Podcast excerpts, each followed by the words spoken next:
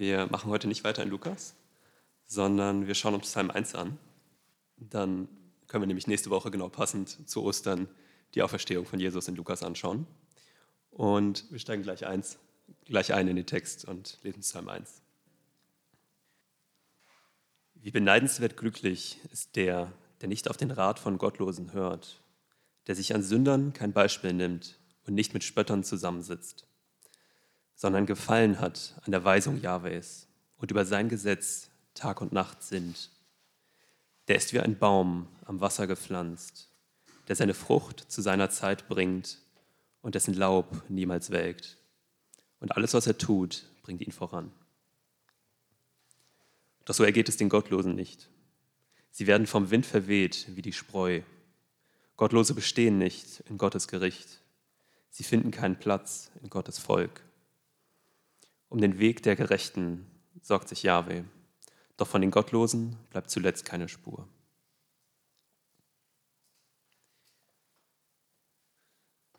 Ich habe der Predigt den Titel, ihr seht es, Bestehen oder Vergehen gegeben, denn das ist genau die Frage, die hier gestellt wird. Wirst du bestehen oder wirst du vergehen? Es, Psalm 1 beschreibt uns zwei Arten von Menschen, ganz grob. Einerseits die, die Gottlosen und andererseits die, die Gerechten. Die Gottlosen, die ohne Gott leben, die nicht nach Gottes Geboten leben und die Gerechten, die mit Gott zusammenleben, die nach Gott suchen, die versuchen, nach seinen Geboten zu leben. Und mit diesen zwei Arten von Menschen gehen auch zwei Arten zu leben einher. Und ja, genau, und diese, diese zwei Arten, zwei Lebensstile, wenn man so möchte, sich nach Gottes Geboten zu richten, sich mit, also das Leben mit Gott zusammenzuführen oder ohne Gott leben zu wollen. Das kann eine bewusste Entscheidung sein, das kann aber auch einfach so passieren, dass man sagt, ich lebe mein Leben halt einfach so und lebe voran. Es muss nicht eine bewusste Entscheidung gegen Gott sein.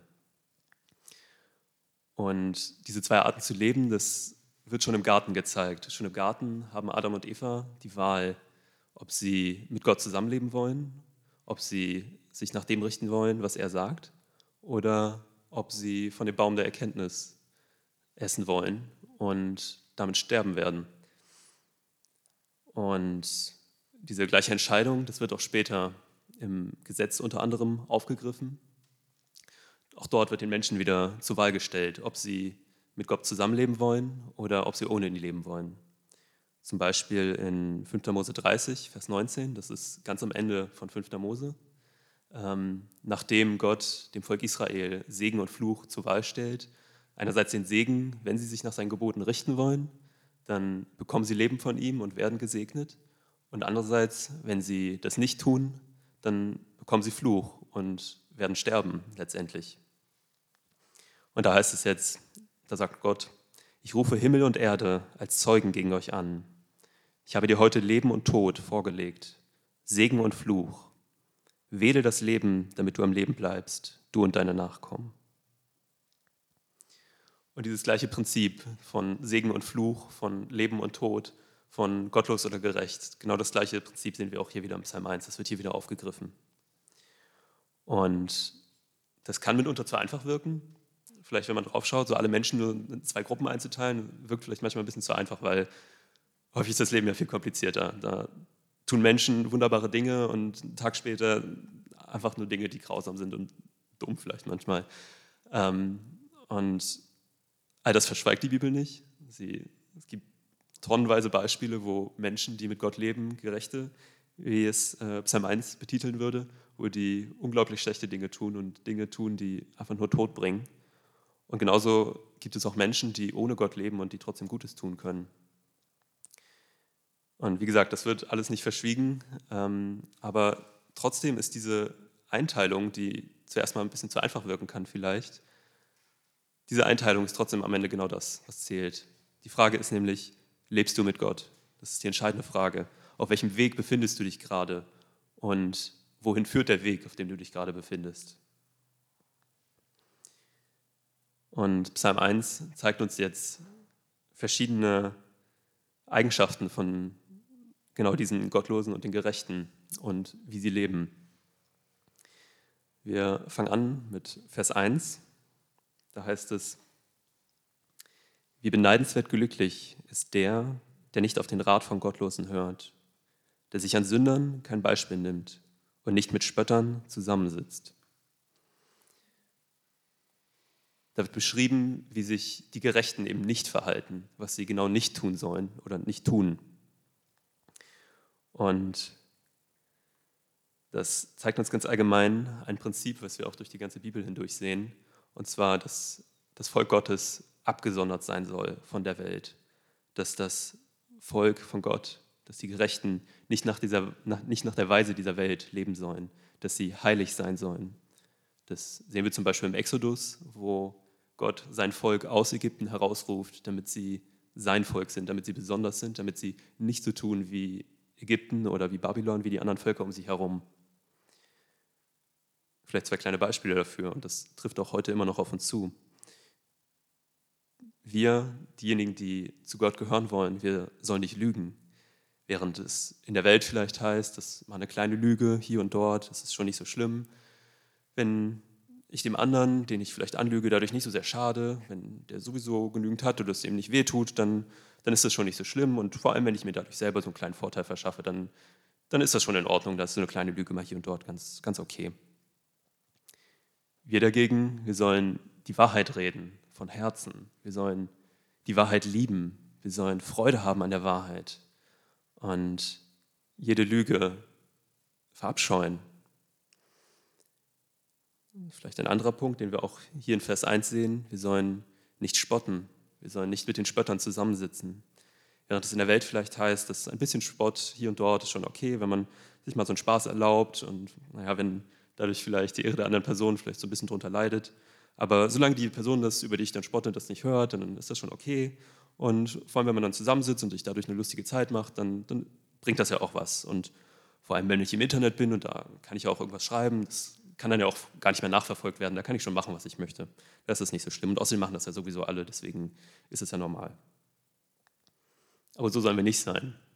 Wir sollen alle Worte, die wir reden, die sollen erbaulich sein, die sollen erfüllt sein von Salz und von Gnade.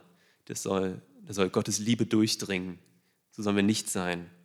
Wir sollen nicht spotten und über die anderen herfallen.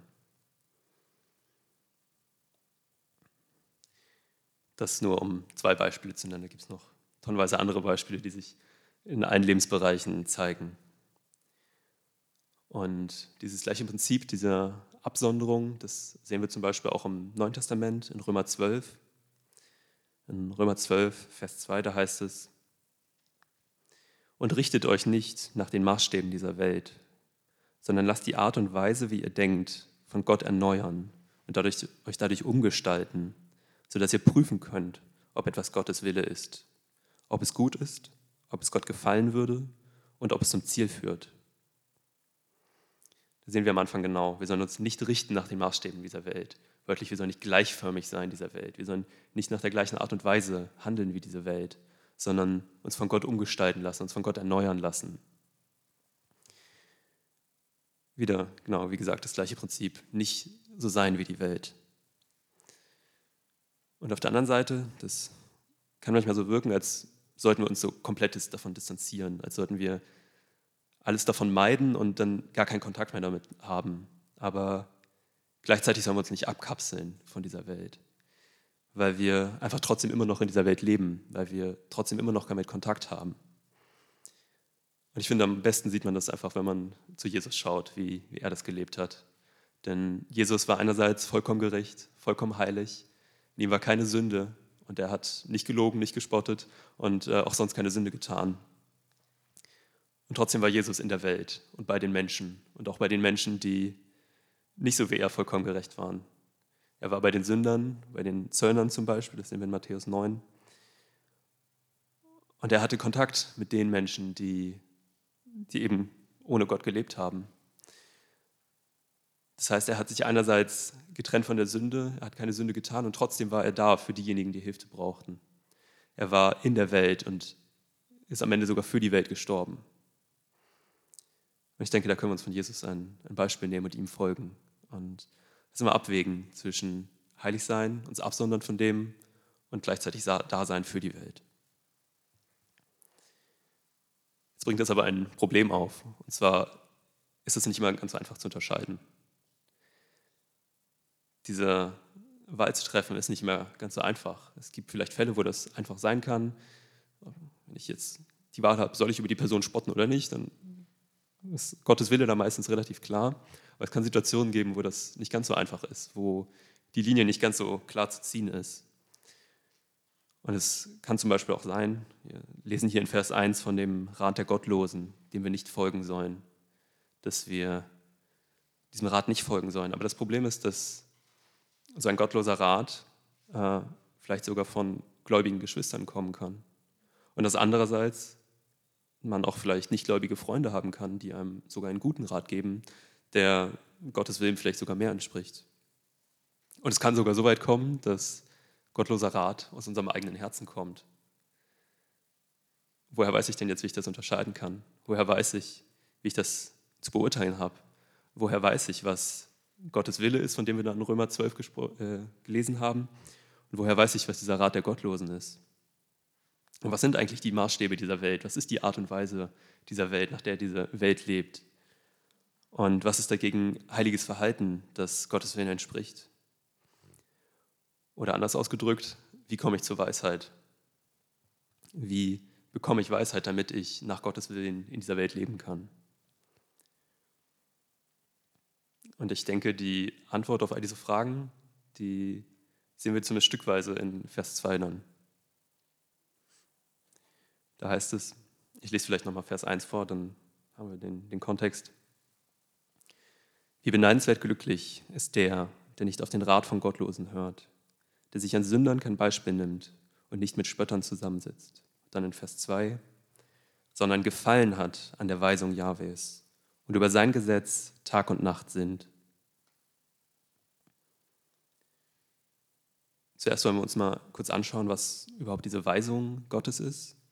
Und zwar ist es so, dass was bei uns als Weisung und als Gesetz übersetzt wird, das ist im Hebräischen beides das gleiche Wort. Da steht Torah.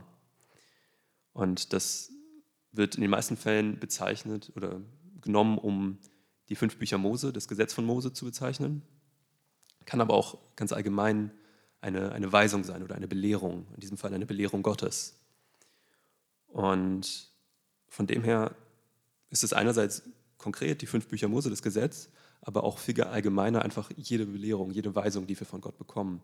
Das heißt, eigentlich alle Schrift, die von Gottes Geist eingehaucht ist. Das heißt, die ganze Bibel ist Weisung Gottes, ist Belehrung Gottes und auch Torah, wenn man so möchte. Das heißt, was wir hier in Vers 2 sehen, äh, dass wir gefallen haben sollen am Gesetz, das ist ja einerseits gefallen haben am Gesetz, aber auch gefallen haben an seinem, an seinem ganzen Wort.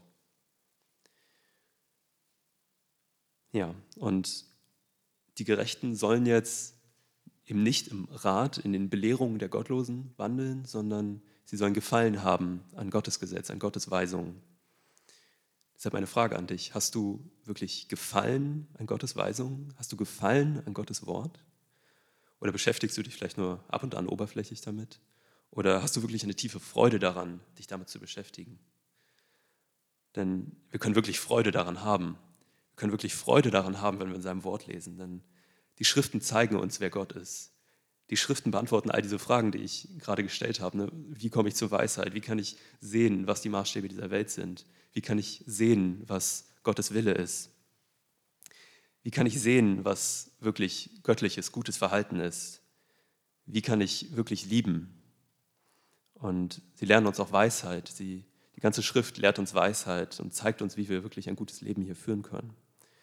Und vielleicht sogar das Wichtigste, die ganze Schrift führt uns zu dem, der wirklich ewiges Leben bringt, nämlich Jesus Christus. Das heißt, wir sollen Gefallen haben, Freude haben an Gottes Wort. Und gleichzeitig kann das aber auch immer so schwierig sein. Man kann immer wieder Schwierigkeiten haben, in seinem Wort zu lesen. Und ich meine, es gibt auch einige Hindernisse. Ich meine, einige Stellen sind vielleicht einfach trocken, wenn wir in 1. Chronik, neun Kapitel, irgendwelche Genealogien lesen oder so. Oder da irgendwelche skurrilen Geschichten passieren, die wir nicht so ganz verstehen. Und abgesehen davon, dass das auch alles in einer ganz fremden Kultur, zu einer ganz anderen Zeit spielt, sind alles so Hindernisse, die uns vielleicht ja, daran hindern, Gefallen an seinem Wort zu haben. Und trotz all dieser Hindernisse ist es unglaublich wertvoll, an seinem Wort festzuhalten. Und das kann auch bedeuten, dass wir einfach in seinem Wort lesen sollen, auch wenn wir es vielleicht mal nicht verstehen, auch wenn irgendwelche skurrilen Geschichten sind oder auch wenn es vielleicht mal langweilig ist. Denn all das Lesen darin und das Beschäftigen damit und das Nachsinnen, wie wir gleich sehen werden, das belehrt uns, das verändert uns, das erneuert uns, wie Paulus in Römer 12 gesagt hatte. Und das trainiert unseren Geist. Und das kann uns verändern und uns erneuern, auch wenn wir das vielleicht selber in dem Moment gar nicht merken. Denn allein die Beschäftigung mit seinem Wort verändert uns, wirkt in uns. Und ja, das braucht manchmal vielleicht ein bisschen Überwindung, gerade dann, wenn es so trockenere Stellen gibt. Äh, aber trotzdem sollten wir uns immer vor Augen führen, wie wertvoll das einfach ist, wie, wie viel Leben das bringt. Und ja, lasst uns wirklich da immer auch im Gebet mit reingehen und Gott fragen, dass er uns Freude an seinem Wort schenkt, dass er uns Verständnis schenkt für das, was da steht.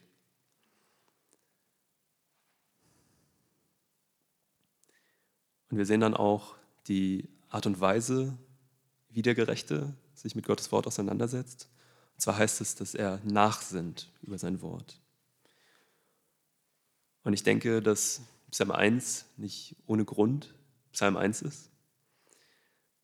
Ich denke, dass uns Psalm 1 eine Methode an die Hand gibt, wie alle kommenden 149 Psalmen danach zu lesen sind. Und zwar nachsinnend. Und nicht nur die Psalmen, sondern eigentlich auch das ganze Wort Gottes. Denn damals wurden die Schriften, hatten wir, oder hatten die Leute damals nicht so einfach in Buchform, jeder zur Hand oder auf dem Handy noch besser, ähm, sondern es gab nur wenige Exemplare und die Exemplare, die es gab, die wurden dann vorgelesen und die Leute haben es gehört und im besten Fall auch auswendig gelernt und die hatten das im Kopf und nicht nur auf dem Papier. Und das, was sie dann im Kopf hatten, darüber haben sie, oder sollten sie zumindest, nachdenken, nachsinnen, nachgrübeln und auf diesen Worten, die sie gehört haben, die sie vielleicht erst nicht verstehen, darauf sollte rumgekaut werden und das sollte verdaut werden. Und das, was man gehört hat, sollte verknüpft werden und verglichen werden mit anderen Stellen und vielleicht auch gegenübergestellt werden. Und ich denke, das bedeutet auch, dass das nicht nur reines Kopfwissen ist, nicht etwas ist, was nur im Kopf vorgeht, sondern es geht auch ins Herz, es betrifft das Herz. Und das heißt auch nicht nur, dass man darüber nachdenkt und sich vielleicht davon berühren lässt, sondern dass man das, was man dann daraus lernt, das, was man hört, dass man auch danach handelt, dass man dementsprechend auch lebt. Und natürlich am Anfang, währenddessen, am Ende und die ganze Zeit durch auch darüber beten. Darüber beten, was das heißt, darüber beten, dass Gott einem das aufschließt.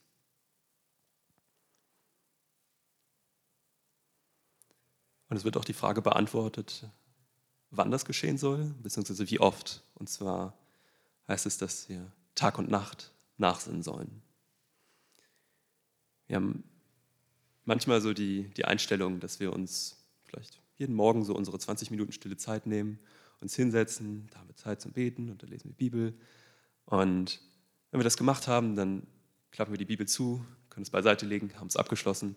Mein Soll ist erfüllt, jetzt kann ich mich endlich anderen Dingen beschäftigen im Tag. Und das ist aber nicht so, wie Psalm 1 uns hier zeigt, wie wir uns damit beschäftigen sollen, wie wir uns mit Gottes Wort beschäftigen sollen, sondern wir sollen wirklich Tag und Nacht das auf unserem Herzen tragen, uns Tag und Nacht damit beschäftigen und in jeder freien Minute, die wir eigentlich haben, darüber nachdenken. Das können ganz banale Situationen sein. Wenn ich im Supermarkt in der Schlange stehe und gerade nichts zu tun habe, dann kann ich nachsinnen über Gottes Wort. Wenn ich in der Straßenbahn sitze und aus dem Fenster gucke, dann kann ich nachsinnen über Gottes Wort. Wenn ich an der Ampel stehe und darauf warte, dass es endlich grün wird, dann kann ich nachsinnen über Gottes Wort. Oder wenn ich nachts wach liege und nicht schlafen kann, dann habe ich Zeit nachzusinnen über Gottes Wort. Und all das gibt Gott Situationen, gibt Gott Raum, in uns zu arbeiten und uns Neues zu zeigen. Und auch wenn es super ist, so morgens stille Zeit zu haben, sich intensiv mit Gott auseinanderzusetzen, es ist doch wunderbar, wenn wir wirklich in jeder freien Minute wirklich über Gottes Wort nachdenken können. Und dafür lohnt es sich ganz praktisch, einfach Gottes Wort nicht nur zu lesen, sondern es auch auswendig zu lernen, was wir heute, glaube ich, viel zu selten machen, weil wir eben immer so schnell darauf Zugriff haben und jeder eine Bibel hat und jeder auf die Bibel im Handy zugreifen kann. Und trotzdem hat es nochmal eine ganz andere Dimension, wenn wir Gottes Wort wirklich auswendig kennen und eben dadurch auch, wenn wir, dann haben wir eben die Möglichkeit, auch wenn wir an der Ampel stehen, darüber nachzudenken und wirklich den Wortlaut zu verfolgen und zu gucken, was das bedeutet eigentlich. Und in meiner Erfahrung ist es da auch sehr hilfreich, wenn man nicht nur einzelne Verse auswendig lernt, so schön das auch ist und so bewegend das auch sein kann, sondern es empfiehlt sich auch längere Abschnitte zu lesen oder nicht nur zu lesen, sondern auch auswendig zu lernen, zum Beispiel einen ganzen Psalm. Und das hilft uns dann, die, die Worte auch im Kontext zu haben, dass wir auch verstehen, was diese Worte eigentlich im Kontext bedeuten, was damit, das hilft uns, die, die Bedeutung eher zu verstehen. Und das können auch gerne Abschnitte sein, die wir bisher nicht so gut verstanden haben. Zum Beispiel, äh, wenn man sich irgendwelche ewig langen, verschachtelten Sätze von Paulus einprägt, dann hilft es, wenn man die eingeprägt hat, deutlich besser, das zu verstehen, die Struktur erstmal des Satzes zu verstehen und dadurch dann auch zu verstehen, was Paulus in dem Fall dann sagen möchte. Und dadurch setze ich mich auch mehr mit Stellen auseinander, die ich bisher nicht verstanden habe und bekomme vielleicht ganz neue Einblicke. Damit wir das aber machen können, damit wir nachsinnen können über Gottes Wort, damit wir ja, nachgrübeln können darüber, müssen wir aber auch zuerst noch was anderes machen. Und zwar müssen wir unsere Aufmerksamkeit abwenden von anderen Dingen, unsere Aufmerksamkeit abwenden von Dingen, die uns ablenken davon. Vielleicht ein paar Beispiele, und da denke ich vor allem auch an mich. Das heißt zum Beispiel auch nicht immer sofort zum Handy greifen, nicht immer sofort auf dem Handy zu gucken, oh, was gibt es für neue Nachrichten, was ist Neues passiert, hat mir der und der geschrieben. Das heißt auch, nicht immer den Kopf voll zu haben mit Serien und Filmen und auch Büchern. Und das kann auch heißen, nicht ständig Musik anzuhaben, auch wenn es vielleicht Lobpreismusik ist, so schön das ist, aber es kann auch heißen, einfach mal ein paar Minuten Ruhe zu haben und den eigenen Gedanken nachzugehen und vor allem den Gedanken Gottes nachzugehen.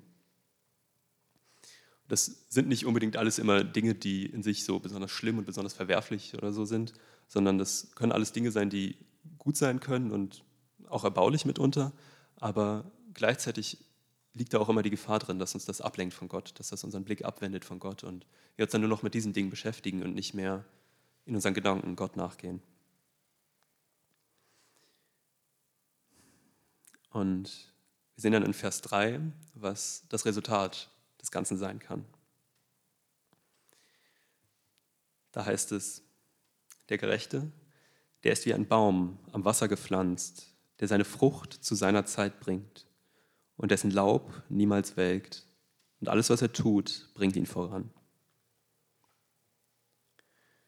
Wir haben hier dieses wunderschöne Bild von einem Gerechten, der wie ein Baum ist, der am Wasser gepflanzt ist und ständig von diesem Wasserstrom versorgt wird.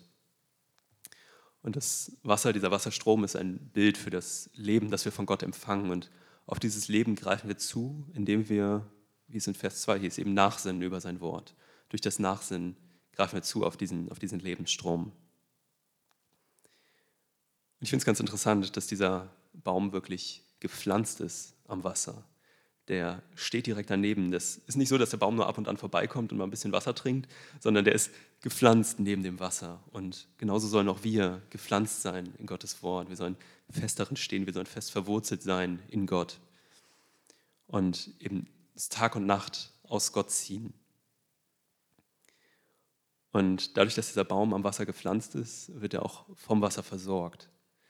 Er, der Baum ist nicht mehr abhängig davon, dass alle paar Tage, alle paar Wochen mal Regen fällt. Und auch für uns heißt das vielleicht, dass wir nicht mehr davon abhängig sind, dass wir uns sonntags berieseln lassen, ähm, sondern dass dieser Baum wirklich so eine konstante Versorgung von Gott hat. Er hat eine, eine konstante Quelle von Leben, von Segen. Und dadurch ist der Baum auch widerstandsfähiger für Dürrezeiten. Wenn die Sonne mal heiß scheint und kein Regen fällt, wenn von außen nichts Gutes kommt, dann wird dieser Baum trotzdem versorgt durch die vielen Wurzeln, die er hat, die sich nach dem Wasser ausstrecken. Und da zieht er das Wasser raus und dadurch kann er aufblühen, dadurch kann er Frucht bringen und trotzdem dieses Laub haben, das nie verwelkt. Genauso sollen auch wir wirklich unsere Wurzeln nach Gott ausstrecken, ausstrecken und uns wirklich von ihm ernähren und nicht so abhängig sein davon, dass von außen etwas kommt. In 1. Petrus 2 wird ein sehr ähnliches Bild verwendet. Da heißt es in 1. Petrus 2, Vers 2, Verlangt stattdessen wie Neugeborene nach der reinen Muttermilch, dem Wort Gottes. Ihr braucht sie, um in die ewige Rettung hineinzuwachsen.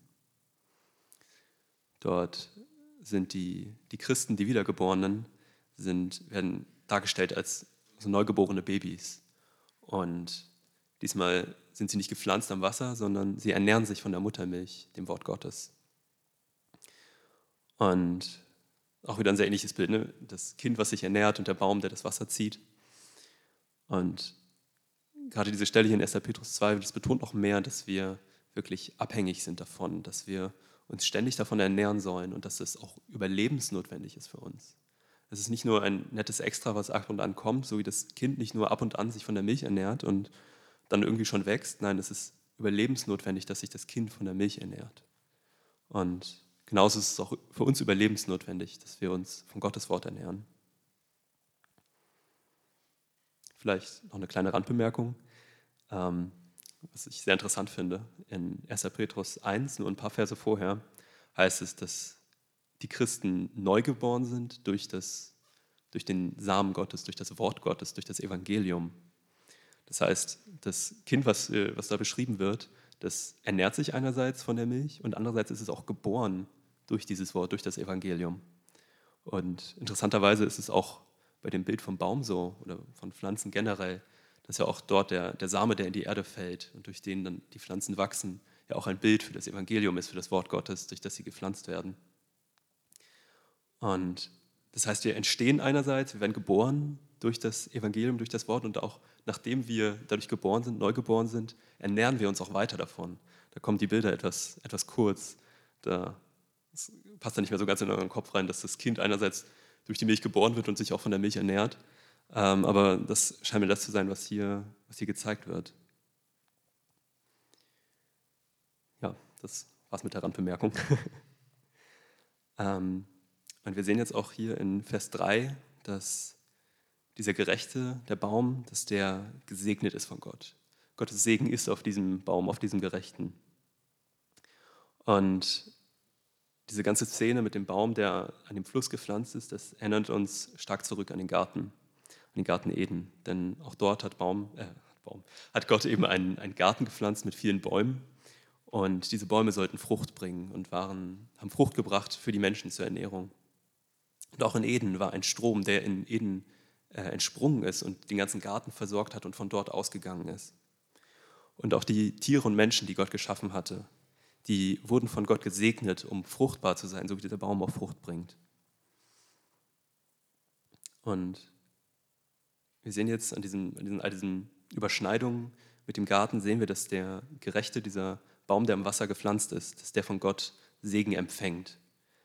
Denn wenn wir nachsinnen über sein Wort, dann führt uns das ein Stück weit zurück in den Garten. Dann gibt uns das ein, ein Stück weit von diesem Garten zurück, von diesem Idealzustand, von dieser Gemeinschaft mit Gott während uns die Sünde verstößt aus dem Garten und uns hinauswirft aus dem Garten, weil wir dem Rat der gottlosen Schlange gefolgt sind. Da bringt uns der Gehorsam gegenüber sein Wort und das Nachsinn über sein Wort bringt uns ein Stück weit zurück in den Garten oder bringt ein Stück vom Garten hierher. Und es bringt uns nicht nur zurück in den Garten, sondern es bringt uns auch nach vorne. Denn ganz am Ende der Bibel sehen wir wieder eine sehr ähnliche Szene in Offenbarung 22, dem letzten Kapitel der Bibel, da heißt es in den Versen 1 und 2, der Engel zeigte mir auch einen kristallklaren Strom, der aus dem Thron Gottes und des Lammes hervorkam. Es war der Strom mit dem Wasser des Lebens, der in der Mitte der Hauptstraße durch die Stadt floss. An seinen beiden Ufern wuchs der Baum des Lebens, der zwölfmal im Jahr Früchte trägt, jeden Monat einmal und dessen Blätter zur Gesundheit der Völker dienen. Auch wieder das Gleiche. Wir haben den Baum, der hier an, dem, an diesem kristallklaren Strom gepflanzt ist. Das wieder das Gleiche. Auch hier wieder ein Segen. Das heißt, wenn wir die Gerechten, wenn sie nachsinnen über sein Wort, werden zurückgeführt in den Garten und werden auch nach vorne geführt in die neue Schöpfung. Und dadurch bringt Gott schon ein Stück der neuen Schöpfung hierher, schon in uns. Denn wir sind seine neue Schöpfung und das sollen wir raustragen. Und wir sehen aber auch, dass, also wir haben gesehen, dass dieser Baum, dass der Gerechte gesegnet ist von Gott, dass er den Segen von Gott hat. Und wir sehen aber auch immer, dass wenn Gott segnet, dann ist es nicht zum Selbstzweck. In 1. Mose 12, Vers 2, da spricht Gott zu Abraham ganz am, Anfang, als er ihn beruft. Und ich will dich zu einer großen Nation machen und ich will dich segnen und ich will deinen Namen groß machen und du sollst ein Segen sein. Das heißt, Gott segnet Abraham, damit Abraham wiederum ein Segen ist für die Nation. Und an einer ganz anderen Stelle, in einem ganz anderen Kontext, aber nach dem gleichen Prinzip sehen wir in Johannes 4, als Jesus am Brunnen mit der Samariterin spricht, in Johannes 4, Vers 14, da spricht Jesus zu ihr, wer aber von dem Wasser trinkt, das ich ihm geben werde, wird niemals mehr Durst bekommen. Das Wasser, das ich ihm gebe, wird in ihm eine Quelle werden, aus der Wasser für das ewige Leben heraussprudelt. Auch hier, wir bekommen das Wasser von Jesus, das Wasser des Lebens und werden von ihm gesegnet dadurch, damit wir wieder eine Quelle werden für Wasser, für andere, damit wir dieses Wasser wieder weitergeben können. Und das lässt uns eben genau dieses Prinzip erkennen, dass wir von Gott gesegnet werden, um wieder ein Segen zu sein.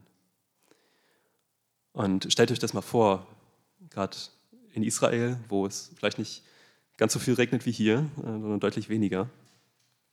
Stellt euch vor, ihr wandert in Israel durch die Wüste, weil ihr auf dem Weg irgendwo seid und irgendwo hin wollt und die Sonne brennt heiß und ihr habt schon seit Tagen kein neues Wasser bekommen, sondern ernährt euch so von den letzten Resten, die ihr noch mitgenommen habt. Und dann seht ihr am Horizont diesen wunderschönen grünen Baum, der da steht an diesem Wasserstrom und der Laub trägt und der volle Frucht hat. Und ihr könnt hingehen zu diesem Baum und von dem Wasser trinken, euch in den Schatten des Laubes setzen und von der Frucht des Baumes essen. Genauso sollen wir sein. Wir sollen genauso ein Baum sein, der Frucht bringt, der Schatten spendet, der Leben bringt für andere. Wir sind nicht nur von Gott gesegnet, damit wir Laub haben, um schön auszusehen. Und das, diese Frucht dient nicht nur uns, sondern wir bekommen sie von Gott, um sie an andere weiterzugeben. Wir bekommen diesen ganzen Segen von Gott, um es weiterzugeben an andere, um andere damit wieder zu segnen. Das heißt, ja, Gibst du diesen Segen weiter, den du von Gott empfangen hast? All die Liebe, die du von Gott erfahren hast, gibst du die weiter? Gebrauchst du die Gaben, die du von Gott bekommen hast, um andere damit aufzuerbauen? Dieses kostbare Evangelium, was wir von Gott bekommen haben, behältst du das für dich selbst oder gibst du das weiter an andere? Und ja, bist du so ein, so ein Ort der Erholung, so ein Ort, wo Menschen auftanken können, wo Menschen zu dir hinkommen können und einfach im Schatten ruhen können auftanken können. Ich muss selber sagen, ich bin das so häufig nicht. Aber das Schöne ist, dass wir auch sehen, dass dieser Baum das nicht aus sich selbst ist.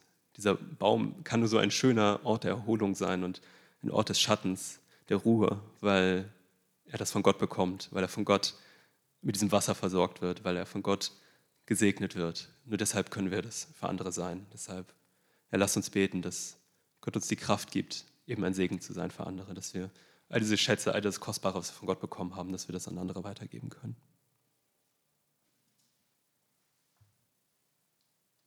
Wir sehen dann in den restlichen Versen, in den Versen 4 bis 6, im Rest des Psalms, sehen wir dann einen sehr starken Kontrast dazu.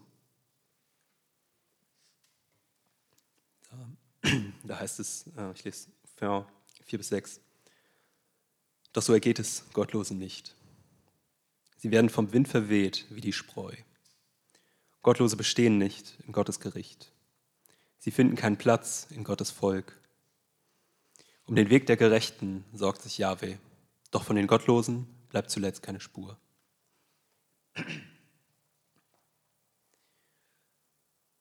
Da sehen wir jetzt den starken Kontrast. Wir haben gerade gesehen, dass die Gerechten so ein wunderschöner Baum sind, der aufblüht. Die Gottlosen dagegen sind wie Spreu und werden vergehen.